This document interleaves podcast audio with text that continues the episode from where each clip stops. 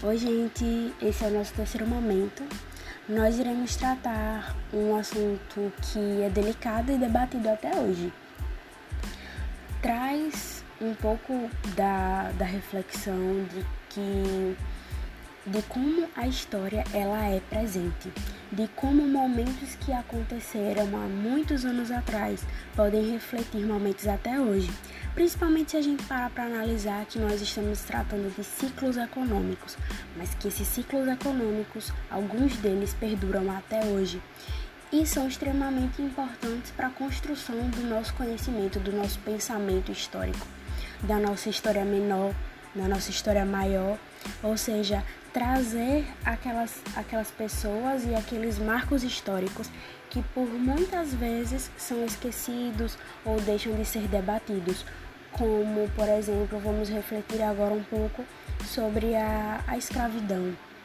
Porque, como já tratado anteriormente, no ciclo do pau-brasil, no ciclo da cana-de-açúcar, nós passamos por vários momentos. Momentos esses que trouxeram mão de obra indígena e escrava. Tentaram escravizar, escravização negra, né? Porque tentaram escravizar a mão de obra indígena, mas não foi uma tentativa, foi uma tentativa que não foi muito bem sucedida.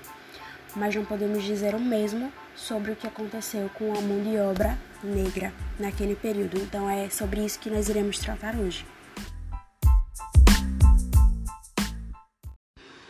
O trabalho escravo, a parte da mão de obra negra africana, ela, ele já existia em alguns outros, em algumas outras colônias.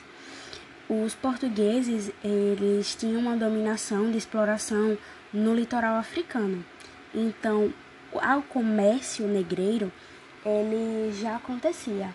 Só que a proporção como esse comércio negreiro aconteceu no Brasil foi extremamente avassaladora. Foi um número extremamente grande. Partindo de um princípio onde eles acreditaram, acreditavam que os negros não eram pessoas, eles não olhavam os negros como seres humanos, a forma de tratamento deles para com o trabalho que eles iriam exercer nas suas colônias já era extremamente deprimente, extremamente pejorativo que acaba até faltando palavras para descrever o quão doloroso foi todo esse processo de escravização do povo negro. Inclusive, o Brasil foi o país que mais importou escravos negros africanos. Vieram cerca de 4 milhões de homens, mulheres, crianças que inclusive equivale a mais de um terço de todo o comércio negreiro.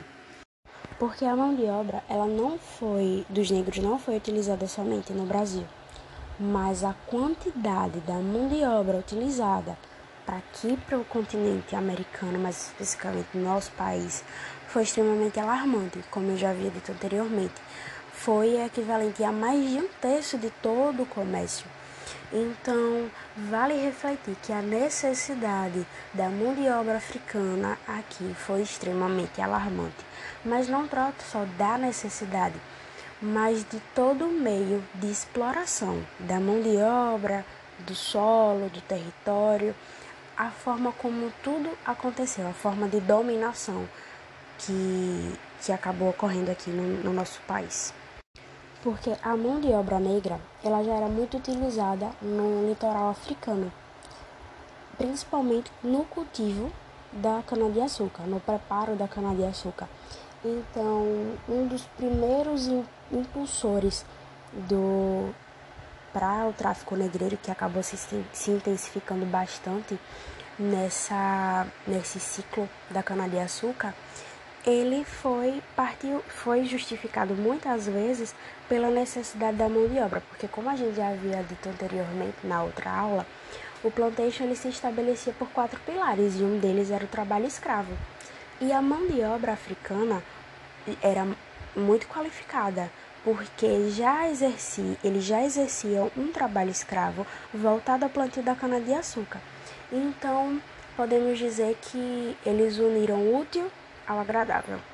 Então, eu tenho uma mão de obra qualificada, é uma mão de obra escrava, ou seja, eu não utilizo mais do escambo, como foi utilizado uma forma, entre aspas, de pagamento naquele primeiro momento onde houve a necessidade de, da extração do pau, do pau-brasil e a utilização da mão de obra foi a indígena, porque não conseguiram é, escravizar os indígenas, mas para vocês perceberem como a história ela é feita de conexões. Então, tudo é um desencadear de ações, de conceitos, de conjuntos, porque aqui a gente está tratando de ciclos, mas são ciclos extremamente fundamentais para a construção do nosso conhecimento e que advém a construção da nossa sociedade.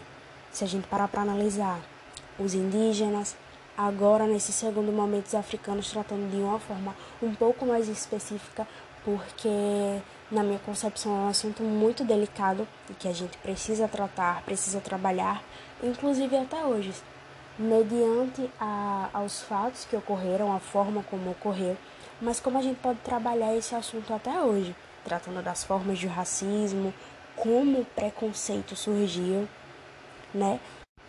Principalmente a gente parar para analisar que o racismo, o preconceito, ele parte do pressuposto de que eles utilizavam a mão de obra dos negros, mas eles não tinham os negros como pessoas. Os portugueses, que foram o principal povo que dominou né, o nosso território, os grandes responsáveis pelas, pela dominação, pela exploração, pelo tráfico negreiro, pela, por conta da necessidade da mão de obra negra, através do cultivo, do plantio, da exportação da cana-de-açúcar, do pau-brasil e de um outro ciclo que a gente vai estudar posteriormente. Ele parte do princípio de que os negros não são pessoas. Então, se eles não são pessoas, eles não têm por que tratá-los de forma humana. Tratá-los de forma que, ah, eles precisam descansar, eles precisam se alimentar. Eles não trazem essa necessidade voltada ao olhar de um ser humano. Então, a gente já começa a analisar a forma estrutural como eles julgam um povo, que por muitas vezes muitos historiadores citam até que eles diziam que era um povo sem alma, eram pessoas que não tinham alma. Então, se eles não tinham alma, de acordo com o cristianismo, com o que era pregado pela Igreja Católica, pela forma da catequização, se eles não tinham alma, eles não tinham por que ser salvos. Se eles não eram, não tinham alma, não tinham por que ser salvos, não eram pessoas. Então, vale a pena refletir e vale a pena a gente contextualizar e entender, pesquisar um pouco melhor essa forma de dominação, essa forma como o negro ele foi tratado. E aí, a gente pode refletir um pouco sobre a mão de obra, né? Assim, cortando um pouco da nossa linha de raciocínio um pouco mais a fundo voltando para o nosso, nosso foco, que são os ciclos econômicos, de que forma eles afetaram e desencadearam o nosso olhar hoje, não só para a economia, não só para o nosso povo, enfim. O tráfico negreiro, ele foi uma prática que atravessou de muitos séculos e forçou diversos negros a saírem dos seus locais de origem para e terem seus corpos, seus corpos né, escravizados. Porque, como a gente já tinha dito, a mão de obra negra, utilizada principalmente para o plantio da cana-de-açúcar, ela era utilizada no litoral africano, onde os portugueses haviam também colonizados. Mas a partir da necessidade e da ampla, é, ampla comercialização que estava partindo daqui do Brasil, eles acabaram traficando muitos negros para cá.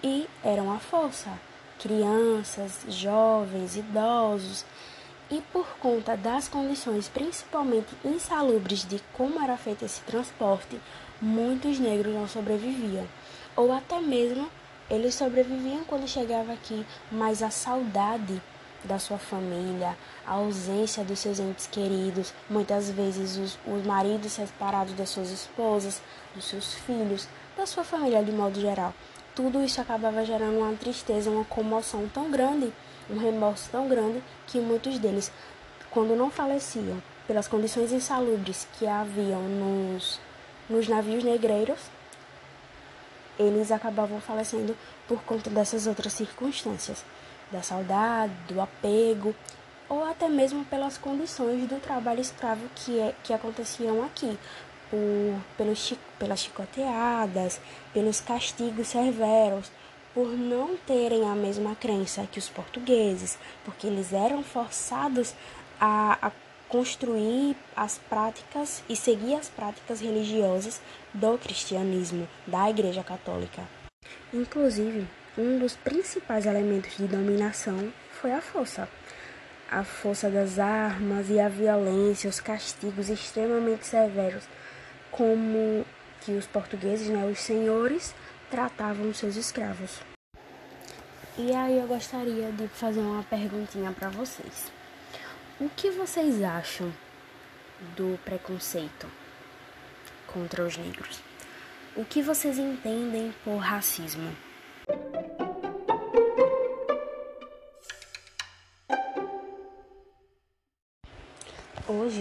Graças a inúmeras pesquisas, inúmeros, inúmeras medidas né, de políticas públicas, nós, nós conseguimos ter um vasto conhecimento e um olhar um pouco mais detalhado, um pouco mais sensível mediante a tudo que os negros eles enfrentaram.